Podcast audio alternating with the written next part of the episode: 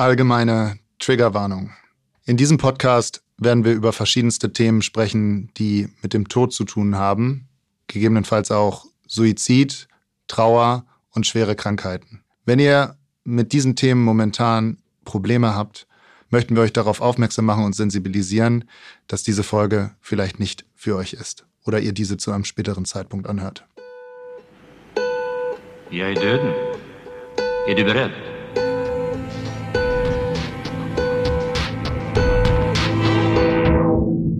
Heute hier, morgen tot. Das ist der Podcast fürs Leben.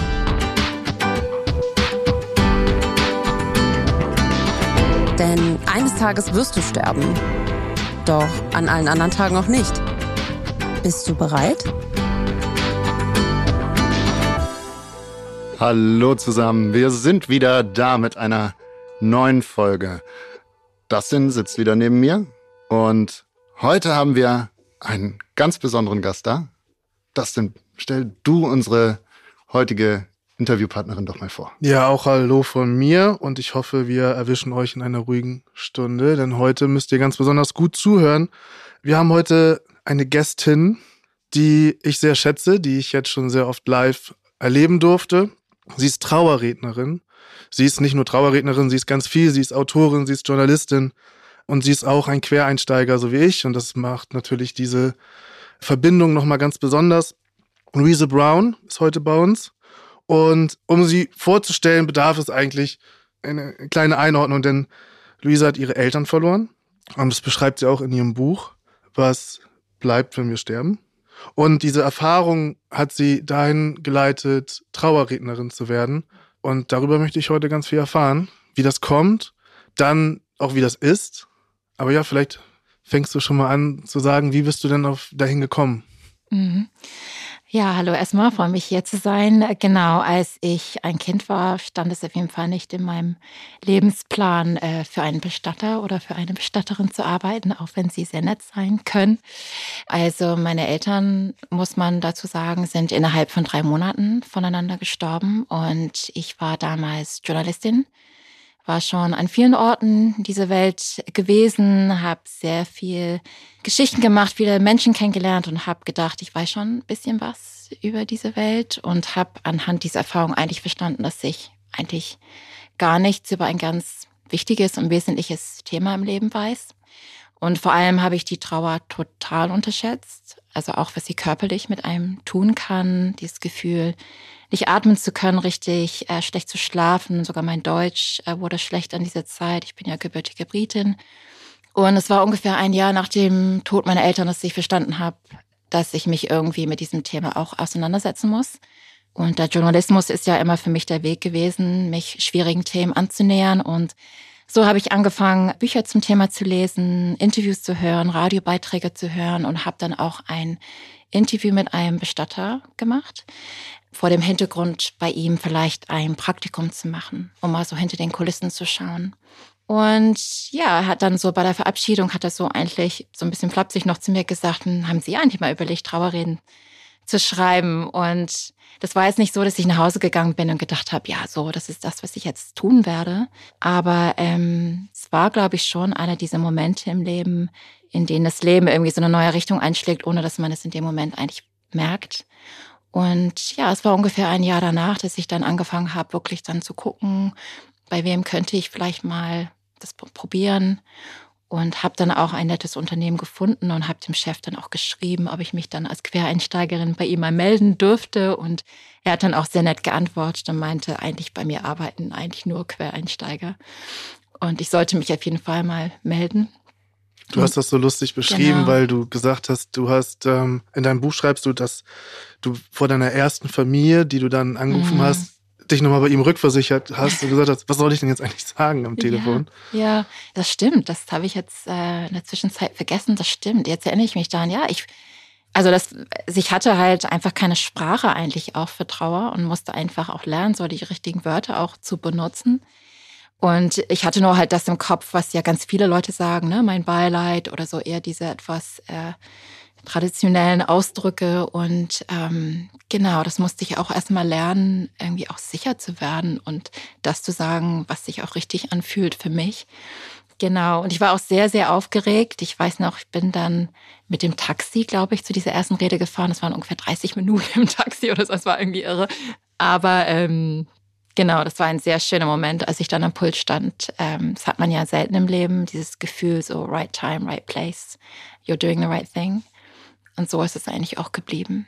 Genau. Es ist ja sicherlich auch nochmal ein Unterschied, die eigene Trauer zu verarbeiten und das mhm. niederzuschreiben da ja. hat man ja ganz andere Emotionen, als dann auch nochmal ja. die Trauer einer dritten Person, die man dann erst ja. kennenlernt durch Gespräche, niederzuschreiben und deren Herz, Wort und Emotionen zu treffen. Mhm. Wie war dein Weg dahin? Du bist ja aus eigenen Beweggründen dahin gekommen und hast mhm. gesagt, du hast, hast du dir auch so deine Trauer vom Herzen geschrieben anfangs, oder? Das kam tatsächlich erst später mit dem, mit dem Buch, ähm, beim Schreiben des Buches. Ähm, das habe ich ja jetzt vor ähm, drei Jahren geschrieben da habe ich eigentlich gemerkt, wie viel eigentlich noch da war. Und da habe ich auch ganz viel äh, verarbeitet, eigentlich durch dieses Schreiben. Also es ist ja auch oft so, dass du teilweise erst merkst, was überhaupt in deinem Kopf ist, indem du das aufschreibst. Ne? So, genau. Aber bei den Familien war das so, dass es für mich eigentlich ein sehr, sehr schönes Gefühl war, zu merken, dass ich diesen ganzen Schmerz auch irgendwie transformiere in irgendwas Positives irgendwie. Und dass ich mit meinem Handwerk als Journalistin und mit dem Gefühlen oder mit der Empathie, die ich als Trauernder irgendwie mitbringen konnte, jeder Fall ist natürlich individuell, jeder Trauer ist natürlich komplett einmalig, aber ich weiß zumindest, wie sich das anfühlen kann, ne? so sich so einsam und verletzbar zu fühlen und das dann so mitzubringen ähm, und das dafür zu nutzen, das war eigentlich ganz schön. Genau. Leute, wir machen hier einen Podcast über das Thema Tod. Und wie ihr euch vielleicht vorstellen könnt, ist es gar nicht so einfach für den Podcast rund um das Thema Bestattung und Tod einen Sponsor zu finden. Viele Marken sagen da, nö, danke. Aber nicht so Check24. Check24? Warum Check24? Ja, das sind, da kannst du nicht nur Autoversicherungen, Kredite oder Stromtarife vergleichen, sondern die haben auch Deutschlands größten Sterbegeldversicherungsvergleich. Mit einer Sterbegeldversicherung deckt dir im Trauerfall die Beerdigungskosten ab. Und dass da ganz schön was zusammenkommen kann, darum geht es ja unter anderem hier in diesem Podcast. Also, wenn ihr euren Liebsten keine Unkosten hinterlassen wollt, dann schaut einfach mal vorbei beim Sterbegeldvergleich von Check24. Den Link dazu findet ihr in den Shownotes. Herr Dustin, es gibt doch auch noch andere Möglichkeiten vorzusorgen, oder? Ja, man kann zum Beispiel bei einer Treuhandbank ein Konto eröffnen. Oder ein Tagesgeldkonto einfach. Ja, bei seiner Sparkasse oder bei seiner Onlinebank eröffnen und da reinschreiben, das ist für meine Bestattung. Okay, in dem Fall denkt aber daran, dass ihr eine Vollmacht bei der jeweiligen Bank hinterlegt und die auch über den Tod hinaus gilt. Nichtsdestotrotz, eine Sterbegeldversicherung ist eine solide Alternative dazu. In dem Fall. Vergleicht sie gut bei Check24 und sucht euch die für euch passende Möglichkeit raus. Ich finde das so, so stark, wie du zum einen ja gesagt hast, du machst den Job erstmal und nimmst den Job an und dann guckst du mal, wie man das überhaupt macht und welche mhm. Wörter man braucht. Mhm. Was sind denn so die Wörter oder als Quereinsteiger siehst du ja das mhm. ganz anders als jemand, der es dir so von der mhm. Pike an beibringt. Aber was sind denn so, mhm. was hast du denn gelernt? Was sind die Wörter oder was sind die Momente, die besonders wichtig oder tröstend sind in dem Moment, wenn man mit einer Familie über, mhm. über den geliebten Menschen spricht? Also ich glaube, ähm, zum einen, äh, es ist auch ganz wichtig, so banal es klingt, über den Tod zu reden. Also es ist häufiger so, dass ich dann zum Gespräch komme und die Hinterbliebenen dann erstmal irgendwie aufgeregt sind, weil sie glauben, sie müssten jetzt irgendwie so einen Lebenslauf irgendwie präsentieren oder so alles wissen, irgendwie vom Anfang. Und der Tod ist dann so ein bisschen wie so der Elefant im Raum. Ne? Der muss erstmal, es muss erstmal raus, da muss erstmal drüber gesprochen werden. Und oft ist es ja so, dass die ähm, Familien sich oder die Zugehörigen sich oft ganz detailliert gerade an diese letzten Momente erinnern. Das kennst du sicherlich auch, dass sie wirklich wissen, 9.26 Uhr kam Arzt so und so, 9.30 Uhr passierte das. Ne? So, das muss irgendwie erstmal erzählt werden. Und allein das ist oft für die Menschen sehr tröstlich, das einfach mal loszuwerden, das alles rauszulassen und dass jemand einfach auch zuhört. Ne? So, ähm, es ist ja oft so, dass man seinen Nachbarn oder seine Freunde das vielleicht so detailliert nicht erzählen mag. Ne? Und dann ist es ein sehr schöner Moment, wenn man wiederum danach dann zum Anfang des Lebens geht und man dann über ein ganzes Leben spricht. Es ist ja selten, dass man so ein ganzes Leben ausrollt. Und im Laufe der Zeit merkt man, wie dann diese schmerzhaften Bilder vom Ende des Lebens so ein bisschen nach hinten rutschen und wieder das vom gelebten Leben wieder so ein bisschen nach vorne kommt und das wieder so ein bisschen präsenter wird. Und man merkt manchmal so richtig, wie die Atmosphäre sich auch im Raum verändert. Ne? Am Anfang ist es oft so eine Wand aus Verzweiflung oder aus Traurigkeit. Es ist manchmal so, es fühlt sich schon so an, als ob es fast wärmer wird im Raum. Ne? So. Und dieses Erzählen eines Lebens, sich diese ganzen kleinen Dinge wieder so eine Erinnerung zu rufen. Und dann ist es ja manchmal so, dass dann irgendwie die Nachbarin sagt, Mensch, der hat das und das äh, mit mir gemacht. Und dann sagt die Ehefrau, das wusste ich ja gar nicht. Und dann, ne, so, dann unterhalten sich manchmal dann die, die Leute dann quer im Raum. Und ähm, ja, das sind oft sehr, sehr schöne Momente. Und ähm, das ist dann oft so, dass am Ende des Gesprächs richtig so eine Erleichterung fühlbar ist. Ne? So. Das genau. ist ja auch genau. das, was man in der, jetzt in der Kapelle, wenn du gesprochen hast, mhm. oder wenn, wenn wir dann rausgehen, auch wirklich merkt, dass von den Leuten die, diese Erleichterung, ne? diese, die Last von den Schultern ja. runtergeht und ja ich glaube, was ganz wichtig ist, ist, dass man ja über das gesamte Leben spricht. Ja. Ne? Und nicht nur über die tollen Seiten oder der, dass genau. er immer in die Kirche gegangen ist oder mhm. so, sondern dass es auch mal ein Arschloch war. Also, ne? dass, dass man diese Menschen in der ganzen mhm. Fülle verabschiedet und Genau, also wir sind ja alle komplexe Wesen, keiner von uns, also wir sind alle nicht nur gut oder nur schlecht und ich werde oft gefragt, so, ist es denn nicht so eine Huldigung oder ne, so stellt man nicht jemanden so als Helden dar und ähm, vielleicht war das vielleicht vor 20, 30 Jahren eher so, dass man nur auf die positiven Seiten geguckt hat. Ich erlebe das eher so, dass die Familien oder die Freunde oder die Nachbarn, die, die wollen gerne oft, dass man auch die Dinge benennt, die manchmal nicht so einfach waren.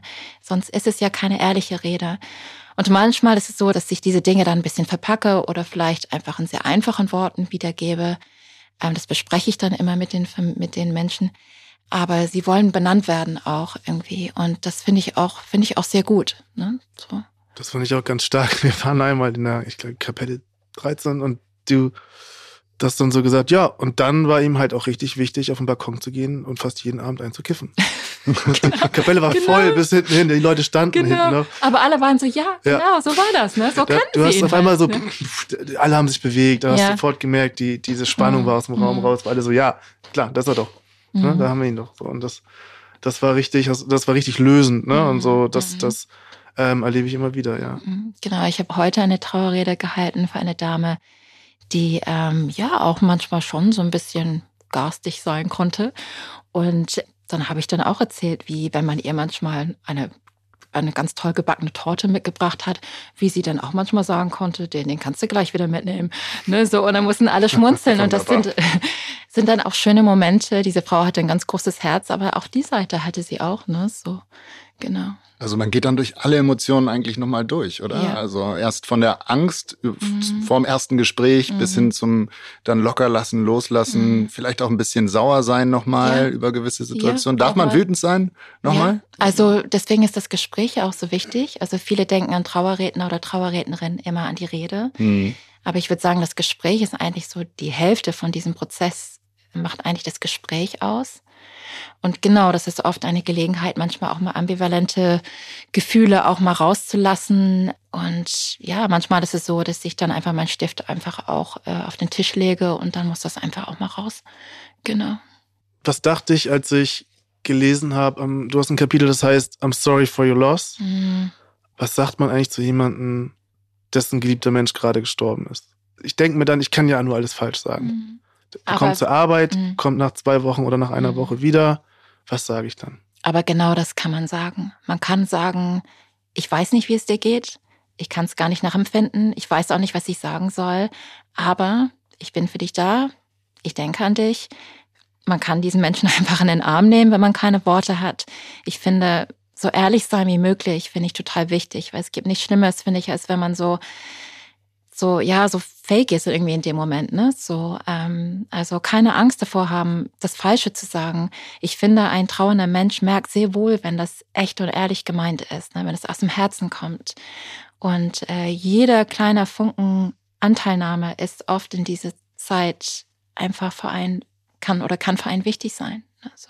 Manche können das ja besser und manche weniger mhm. gut, aber ich glaube, wir alle kennen dieses Gefühl, dass man dann erstmal so ein bisschen verunsichert ist mhm. und äh, ja, wie heutzutage wird man sagen, awkward. Ja, so ein bisschen, ja, ne? Ja. Die, dieses Gefühl hat, äh, ja, was, was sage ich denn mhm. einfach? Und vielleicht auch in einem professionellen Kontext, was das denn gerade mhm. beschrieben hat, da wird man ja nicht unbedingt jemanden in den Arm nehmen. Nee, da kann man aber nicht. trotzdem respektvoll genau. sagen. Also ich bin da auch, sag eher was Einfaches und sag, ne, es Hm. tut mir leid, dass äh, dieser Mensch gestorben ist, als irgendwie äh, mein Beileid zu bekunden. Weiß ich nicht, das ist nicht so mein, meine Art, aber das machen dann vielleicht andere. Also ich glaube, jeder hat so seine Art, das zu tun. Aber das meinte ich eben. Ich glaube, es kommt gar nicht so auf die Worte an. Es, das ist eher, ob, wenn es ehrlich gesagt und gemeint ist, das ist das, was die Trauernden dann spüren. Ne? Genau. Du hast gesagt, das Schlimmste, was man machen kann, ist gar nichts zu sagen. Ne? Ja, also das, oder so, ich weiß nicht, ob es das Schlimmste ist, aber so habe ich das empfunden, als meine Eltern gestorben sind. Genau, ich äh, weiß noch, dass ich dann meinen Sohn zur Kita gebracht habe und dass ein Vater dann ähm, einfach die Straßenseite gewechselt hatte, als er mich gesehen hat und äh, vielleicht einfach das nicht mehr hören wollte, dass jetzt noch ein anderer Mensch gestorben ist in meinem Leben. Und ich kann ihn auch verstehen. Also es ist ja oft für uns sehr schwierig, ähm, mit so etwas umzugehen, wenn wir vielleicht, ich weiß ja selber, wie das ist. Ich hatte ja die Sprache ja auch nicht. Ich bin ja in einer Familie aufgewachsen, in der man ja nie über den Tod gesprochen hat. Deswegen kann ich das auch nachvollziehen, dass man so etwas tut. Aber ähm, ja, es tut einfach weh und ich finde, sich für sein, seine Trauer zu sch- schämen zu müssen, finde ich einfach traurig, ne? So. Und ich wünsche mir eine Welt, in der wir das nicht tun müssten. Ne? So. Genau. Wie meinst du, wie können wir da hinkommen, indem wir mehr drüber sprechen, oder? Richtig, genau. Zum Beispiel. Das machen wir ja jetzt gerade.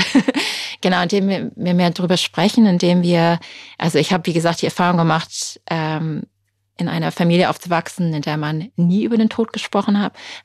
Als meine Mutter auf dem Sterbebett lag, konnte sie auch selbst da nicht über den Tod reden. Und ich versuche das ganz bewusst bei meinen Kindern halt anders zu machen. Also ich rede jetzt nicht den ganzen Tag über den Tod, aber wenn sie eine Frage haben, dann beantworte ich diese Frage. Ne, wenn meine Tochter mich fragt, irgendwie, äh, wirst du auch sterben, Mama, dann, dann gebe ich ihr auch eine Antwort. Manchmal erzähle ich auch etwas vom Tag. Wenn die mich fragen, wie war dein Tag heute, dann sage ich, der Sarg war heute grün.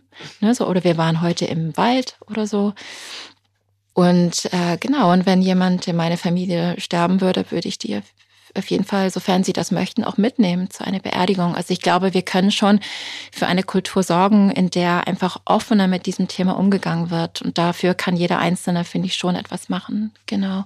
Auch am Arbeitsplatz genauso, ne, dass man seinen Mitarbeitern vielleicht den Raum gibt, trauern zu können und nicht nach einem Tag sagt, so, du bist jetzt wieder am Schreibtisch und machst einfach so wie weiter wie immer. Also ich glaube, da kann man auch was tun. Du hast auch ein Buch geschrieben, das heißt, was bleibt, wenn wir sterben? Mhm. Was bleibt denn? Genau, also oft nicht die Dinge, die wir meinen. Genau. Also wir alle sind ja oft sehr fokussiert auf unsere Arbeit, auf das Materielle, auf das, was wir leisten.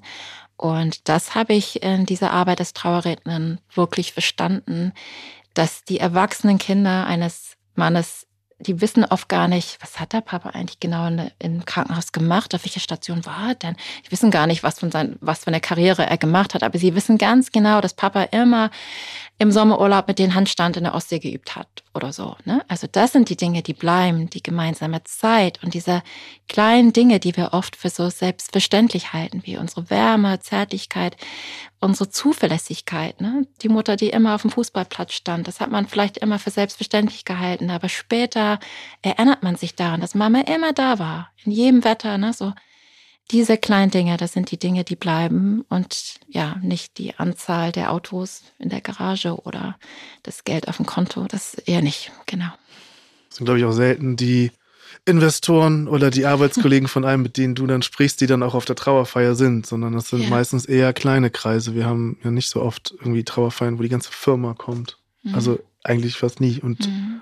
ich muss sagen, es gibt Firmen, die schicken dann Mhm. nochmal einen Kranz. So. Mhm. Ne, da gibt es echt, Mhm. da war ich schon oft überrascht, wie dann auch Kollegen manchmal kamen. Mhm.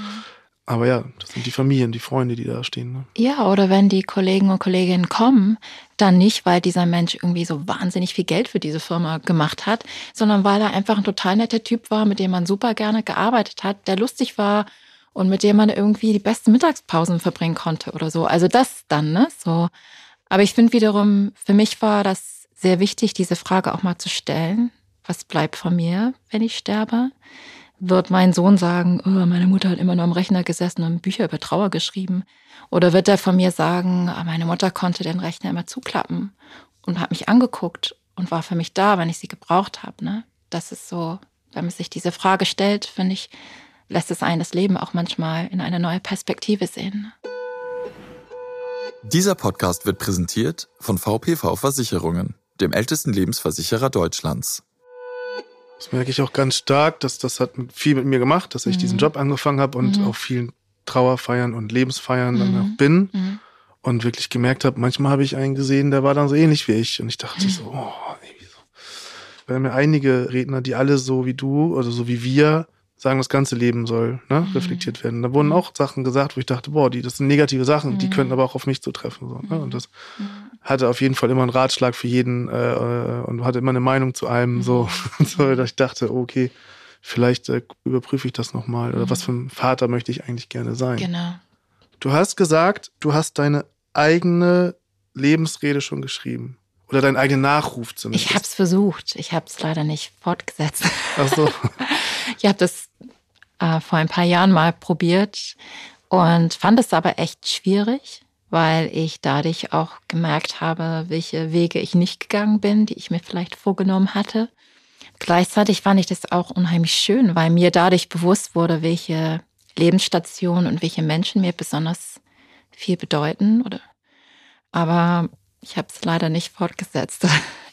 Aber ich habe tatsächlich in letzter Zeit noch ein bisschen mehr drüber nachgedacht, weil ja, ohne fatalistisch sein zu wollen, man weiß es ja nicht. Man weiß ja nicht, was passieren wird. Und wenn man in diesem Beruf irgendetwas lernt, dann, dass das Leben sich innerhalb von Sekunden einfach auch ändern kann. Genau. Du bist ja eben mit dem Fahrrad ja hier angekommen in der Schanze. Genau, Hast du einen Helm auf? Habe ich jetzt nicht gesehen, dass du einen Helm auf nee, leider nicht. Ja, vielleicht schreibst du die noch mal zu Ende. Dann ist better than perfect. Oder vielleicht kaufe ich mir einen Helm. Oder ja, die Wahl hast du natürlich auch. Eins von beiden. Mhm. Ja, ich habe auch überlegt, dass ich das gerne machen möchte, dass ich so die mhm. Lebensrede einmal gerne schreiben möchte und dass ich klein anfange, irgendwie eine 10-Minuten-Rede. Mhm und der Rest wird dann mit mhm. Musik aufgefüllt, die Stunde, die man die Kapelle nun mal gemietet hat. Und je mehr ich dazu als Inhalt kriege, desto weniger Musik. Mhm. Oder wir setzen uns mal zum Gespräch hin und dann frage ich dich nach deinem Leben bisher. Genau. Ja, oder so. Können wir machen. Genau. Meine Frage genau. eigentlich gerade, ja. weil du auch gerade, äh, als du die Situation beschrieben hattest, ah, das ist ein bisschen wie ich. Und, ne? Machst du so, hast du sowas schon mal gemacht? Hast du jemanden Lebenden schon begleitet, ja. seine eigene Trauerrede, die Worte, das in Worte zu fassen? Ja, habe ich. Und das waren ganz besondere Reden. Ähm, nicht so oft, aber ein paar Mal. Und ich würde sagen, vom Gefühl her wird es auch mehr, dass äh, Menschen gerne schon, also dass sie selber gerne ihr Leben schon erzählen möchten. Weiß ich nicht, ob du das bestätigen würdest, dass denn, dass da Menschen auch so Vorsorge, Stattungsvorsorge treffen und manchmal auch schon mit einem Trauerredner oder Trauerrednerin schon im Voraus vor dem Tod auch schon sprechen. Genau, ähm, jetzt zum Beispiel eine äh, ältere Dame, sie, die sogar aus einem bestimmten Grund sehr genau wusste, wann sie sterben würde. Das alles schon geplant war sozusagen. Genau, wir haben uns dann äh, zum Gespräch getroffen. Sie hat mir also selbst von ihrem Leben erzählt. Und dann ein paar Wochen später, nach ihrem Tod, habe ich mich dann auch nochmal mit ihrer Tochter zusammengesetzt. Dann haben wir auch nochmal gesprochen. Aber es war einfach unheimlich schön in der Trauerrede ja, so das Selbsterzählte einfach auch nochmal aufzunehmen. Ich hatte so ihre Stimme dann im Ohr und ähm, ja, das miteinander zusammenzubringen zu können, das war einfach unheimlich schön. Genau, weil normalerweise lerne ich die Menschen ja nicht kennen, über die ich schreibe, genau. Bei den Fällen gab es da dann auch Überraschungen nochmal für die Angehörigen, als sie das dann gehört haben? Oder?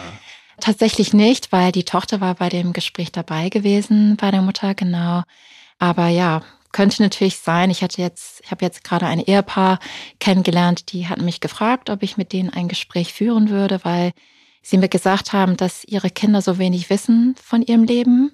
Und das kenne ich ja auch selbst von meinen Eltern. Wenn meine Eltern von ihren Geschichten von früher erzählt haben, war ich immer schon so, oh nee, nicht schon wieder.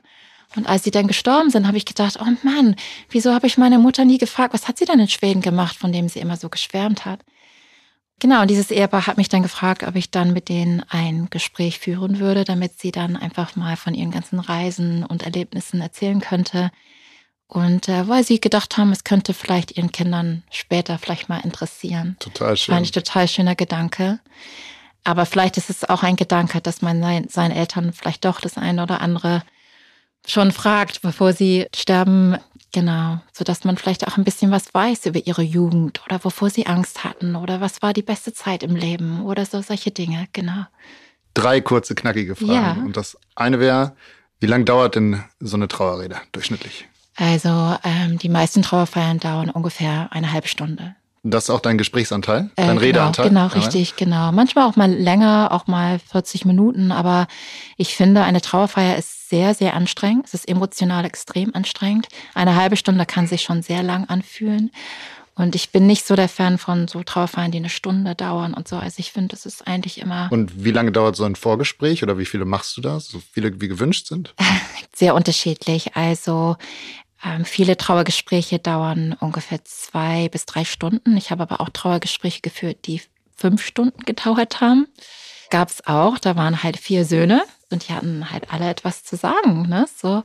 Manchmal ist es auch so, dass ich da mehrere Trauergespräche führe vor der Trauerrede, weil ähm, nicht alle vielleicht dabei sein können. Dann gibt es ein Gespräch, ein persönliches Gespräch mit einer Person und dann vielleicht noch ein Gespräch per Telefon oder noch ein Treffen mit jemand anders, der vielleicht erst später kommen kann oder der in einer anderen Stadt wohnt. Das gibt es natürlich auch, genau. Fünf Stunden. Also deine- Gab es auch, aber das ist schon die Ausnahme. Also meistens, so jetzt in meiner Erfahrung, ähm, sind es meistens immer so zwei Stunden, drei Stunden, so ungefähr. Und oft ähm, habe ich dann noch Nachfragen und dann reden wir meistens immer zwischen dem Trauergespräch und der Rede äh, oft dann auch ein, zweimal noch am Telefon. Ne? Meine letzte knackige Frage. Hast du Angst vor dem Tod? Kurz und knackig. Genau, ja. Meine kurze und knackige Antwort wäre äh, nein, ich habe keine Angst vor dem Tod.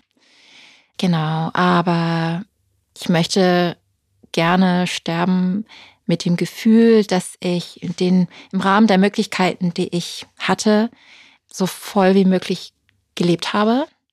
Ich habe jetzt nicht das Geld, um eine Weltreise zu machen. Also das meine ich nicht, aber dass ich mich um meine Kinder gekümmert habe, so wie es für mich möglich war, dass ich ihnen Liebe und Wärme geschenkt habe, dass ich mit meinem Handwerk, mit dem, was ich kann, irgendwie Wert schaffe für andere. Das ist für mich sehr, sehr wichtig. Dass ich äh, nützlich bin, das ist auch für mich sehr, sehr wichtig. Und dass ich versuche, so klischeehaft es klingt, einfach meinen Alltag zu schätzen. Und das ist auf jeden Fall etwas, was ich heute viel mehr tue, was für mich einfach schon, glaube ich, ein bisschen selbstverständlicher war, bevor ich irgendwie mich mit dem Tod auseinandergesetzt habe. Es ist schon so, dass diese Erfahrung, äh, Menschen zu verlieren, das Leben so weit geändert hat, dass es, das hat wie so eine Art Filter über das Leben jetzt äh, ist irgendwie. Äh, Alles ist ein bisschen, ich erlebe alles ein bisschen intensiver, so würde ich das formulieren. Genau. Also Angst vor dem Tod habe ich nicht, ähm, aber ja, ich hoffe, dass ich so sterben kann, dass ich, ähm, ich weiß ja nicht, ob meine Liebsten das möchten, aber dass ich nicht alleine bin, dass ich mich geborgen fühle, dann könnte ich, glaube ich, auch gut sterben dann. Genau. Das ist eine sehr schöne Antwort. Alles, was ich jetzt noch sagen und fragen kann, ist total obsolet in dem Moment. Das ist eine Frage, die ähm, wunderschön beantwortet wurde, die ich, glaube ich, auch richtig gut jedes einzelne Wort unterschreiben kann. Ich bin dir unfassbar dankbar, dass du das machst, diesen Job, und du lebst dafür. Das merkt Mhm. man und das merken oder das merken wir auch an den Familien, für die du das Mhm. machst und Mhm. die, ich glaube, dass dein Handwerk wird sich dadurch, das ist ja eine sehr kurzweilige Kunst. Mhm. Ne? Das ist ja, ob wir jetzt eine Floristik haben oder eine tolle Rede. Wir entlassen danach die Menschen, die Mhm. in der ersten Reihe sitzen, meistens die engsten Angehörigen, erinnern sich dann an die Hälfte noch, was gesagt wurde, Mhm. ne? und Mhm. empfinden aber ein tiefes Gefühl von Trost. Mhm. Das ist das Gefühl, äh, an den sie sich erinnern. Genau. Genau. Aber an die einzelnen Worte, wenn mhm. man danach noch, wenn wir auch im Nachgang noch mal Mhm. darüber sprechen, sagen, das war ja interessant, nochmal, das wusste ich Mhm. gar nicht, den Fakt, dass er da auch Tischler war, das wurde gesagt. Mhm. Ne? Und deswegen ist es total schön, das nochmal auch aufzuschreiben Mhm. ne? und, Mhm. und den Menschen nochmal Genau. Aber ähm, ganz genau kurz zu der Bedeutung auch dieses Anlasses. Ne? Das ist ja, viele denken, dass, also ihr sagt eher Lebensfeier, ich, ich sag noch Trau eher Trauerfeier, ne? aber viele sagen, dass eine Trauerfeier, dass es ja wirklich nur um das Ende geht. Es ist wie so ein Abschnitt, äh, dass ein Abschnitt zu Ende geht, dass es ein, der Abschied ist. Ja, das ist, das ist es auch. Aber die Trauerfeier markiert ja auch den Beginn einer neuen Zeit ohne diese Person. Und deswegen ist es beides. Es ist Ende und Anfang. Und deswegen ist es auch so wichtig, ne, dass man das irgendwie gut hinbekommt für die die zurückbleiben. Genau. Das sind wunderschöne Schlussworte. Sehr, sehr dankbar, dass du hier warst, Luise, dass du uns die Ehre Dankeschön. gegeben hast. Ich würde mich sehr freuen, weil ich habe jetzt hier ungefähr noch 20 Fragen stehen. ähm, wenn du noch mal im nächsten Jahr wiederkommst zu uns, Sehr gerne. dann vielleicht auch mit deinem neuen Buch. Sehr gerne. Was bleibt, wenn wir schreiben? Genau. das im Oktober erscheinen wird, 2023. Und ähm, es gibt noch eine letzte Frage, die wir jedem Gast stellen. Mhm. Was soll auf deinem Grabstein stehen? Das ist eine gute Frage. mein Name soll da draufstehen, weil ich finde, ich finde den Namen irgendwie schon wichtig. So, man trägt sein Leben lang seinen Namen und ich finde es dann auch in Ordnung, wenn es auf dem Grabstein kommt. Ja, so Lebensdaten und so weiter, das muss da unbedingt nicht drauf für mich. Ich weiß nicht, ich würde es eher, glaube ich, meinen Kindern überlassen. Ähm, es gibt etwas, was ich einfach sehr oft sage. There's always time for a cuddle. Vielleicht schreiben die das da drauf. Wunderschön. Vielleicht hat er dann noch die Form, dass man ihn noch ein bisschen umarmen kann, den Stein. Genau. So einen offenen Arm. Ja. Genau. Dustin, ich habe noch eine Frage an dich zum Abschluss. Wie fühlst du dich gerade nach dem Gespräch? Ich fühle mich sehr erleichtert, wie nach dem Ende einer, einer Trauerfeier. Ich war ein bisschen aufgeregt vorher, weil Luise ja schon eine Koryphäe ist und die hat ja schon mehr Podcast-Staffeln aufgenommen, als wie wir jemals hören können. Hm. Aber ich finde, dass es sehr genauso rund wie so eine sehr gute Lebensrede war, dass wir am Anfang erstmal den Tod geklärt haben Mhm. und den, den Elefanten aus dem Raum gekriegt haben, um uns dann aber irgendwie den echten, richtig wichtigen und, und echten Fragen zu stellen. Mhm. Ich fand es auch sehr schön, dass man über einige Dinge richtig nachdenken musste. So, genau. Ähm, das finde ich immer sehr gut.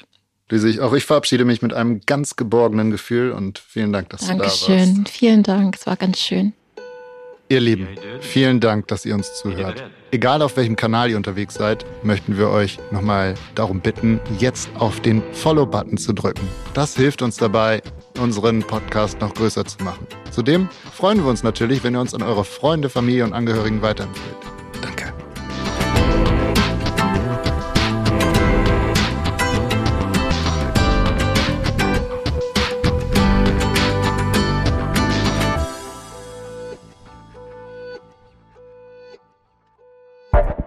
Dieser Podcast ist eine Produktion von Audioflow.